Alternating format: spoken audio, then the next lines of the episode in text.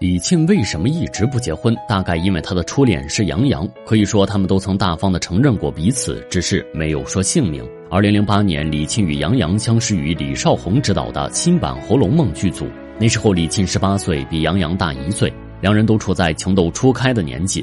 虽然他们一个饰演少年薛宝钗，一个扮演成年贾宝玉，在剧中没有什么对手戏，但在封闭培训的三个月里，杨洋和李沁就以日久生情成为了彼此的初恋。两人在一起时有多甜呢？剧组人员拍合照时，李沁会甜蜜的依偎在杨洋肩上。两人一起出席活动时，杨洋更是随意的把手放在了李沁的腰间。怎么看他们都是一对热恋的小情侣。不仅如此，两人还曾一起去参观上海世博会，吃当地特色小吃，夜游黄浦江时给彼此拍照做留念。即便是一起看手机时，他们都要脸贴着脸，手握着手。尤其是网友扒出的那张杨洋与李沁在博物馆前的合影，十指相扣的照片，更加坐实了两人的恋情。毕竟除了李沁外，杨洋私下里没有和哪个女生拍过这样的亲密照。而在那个网络不发达的年代，李沁和杨洋也频繁在微博上互动。当李沁晒出甜美自拍时，杨洋会给她评论“自拍女王”；而杨洋有新剧上映时，李沁也会卖力宣传。甚至每一年赶上杨洋的生日，李沁都会喊他剧中的角色名字，给他送上祝福。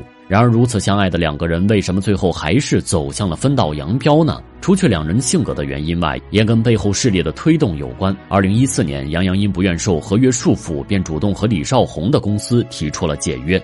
然而，李少红不仅不同意，还指责他忘恩负义。可李沁在李少红公司却一直是被力捧的。李少红对他更是赞不绝口，而一同进入公司的杨洋、蒋梦婕相继离开后，李沁依然雷打不动地留在李少红身边。再加上后来李沁被爆出与老板儿子林深相恋。杨洋男友位置被夺，这些消息更是加快了两人的分手速度。其实李沁在刚出道时，不仅谈了一场意难平的恋爱，还被骗走了一笔巨款。因早年心思单纯，李沁仅通过一通电话就信任了一个陌生人，还将自己拍摄《红楼梦》四年积攒下来的积蓄全部汇了过去。之后他就联系不上了对方，李沁这才知道自己被骗了。后来李沁报了警，警察知道被骗的人是这么个年轻小姑娘时，还觉得非常不可思议。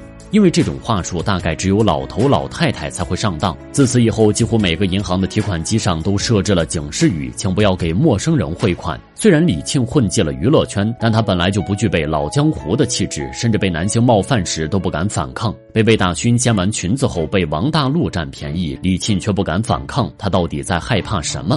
此前，王大陆和李沁一起上综艺时，一番行为就令人下头。彼时，节目组要求两人一起表演在奶茶店排队的场景，但王大陆顺手就从后面抱住了李沁。尴尬的李沁只能用双手护住胸膛，连维嘉都忍不住替李沁解围。奶茶店不是泰坦尼克号。但王大陆丝毫没有收敛的意思，甚至还用手摩挲起了李沁的手臂，之后更是将李沁整个人包进了自己的衣服里。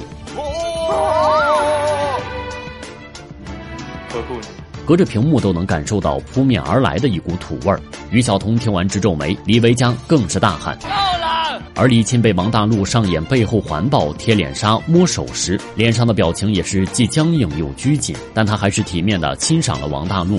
情话不？啊，情话不好。网友看完纷纷表示想帮李沁报警。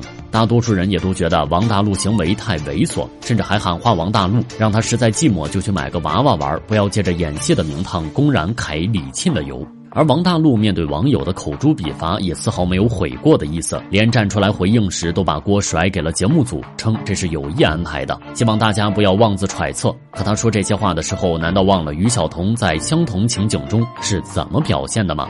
要说谁更绅士和有分寸感，从李沁的表情上就能得知一二。而李沁也趁机内涵了王大陆一番。看看看看，你看看，我以为，毕竟这并不是王大陆第一次公然冒犯李沁了。两人一起合作《狼殿下》拍吻戏时，王大陆就曾把李沁的嘴亲到了变形。事后李沁都觉得和他拍吻戏就像在拔火罐。他演吻戏是那个接吻，然后他演。吻戏是拔火即便被当事人吐槽，王大陆也毫不收敛。两人一起录制另一档综艺时，他还直接上手转过李沁的身子，执意把对方的后背暴露在镜头中。不仅如此，王大陆还对李沁进行了言语调戏。今天豁出去了，我从来没看他露那么多过。要知道，李沁骨子里是个非常传统的人，被如此强迫展示身体的他，却不敢当面反抗。不过此后，他和王大陆就再也没有合作过。其实，李沁之所以这么内敛，或许跟他从小学习的曲艺有关。他是国家秘密培养九年的人才，却弃戏从艺，投身娱乐圈。从三十年一遇的曲艺人才到如今的鸡腿姑娘，李沁算是背信弃义吗？李沁很小的时候就开始学习昆曲，十三岁时就能挑大梁演角色，而在这个领域，李沁也拿过不少奖项。进校后，李沁就成为了重点培养对象，立志于扮演闺门旦，而闺门旦就是未出阁的闺门少女，专门饰演千金小姐、大家闺秀这样的角色。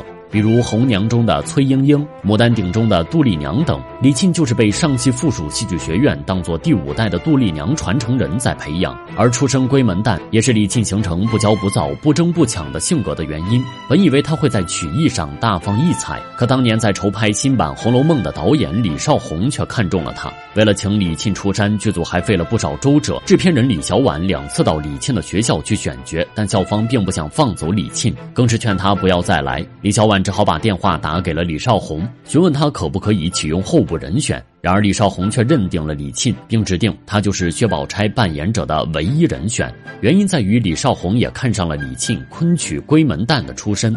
李小婉听罢也只好硬着头皮上。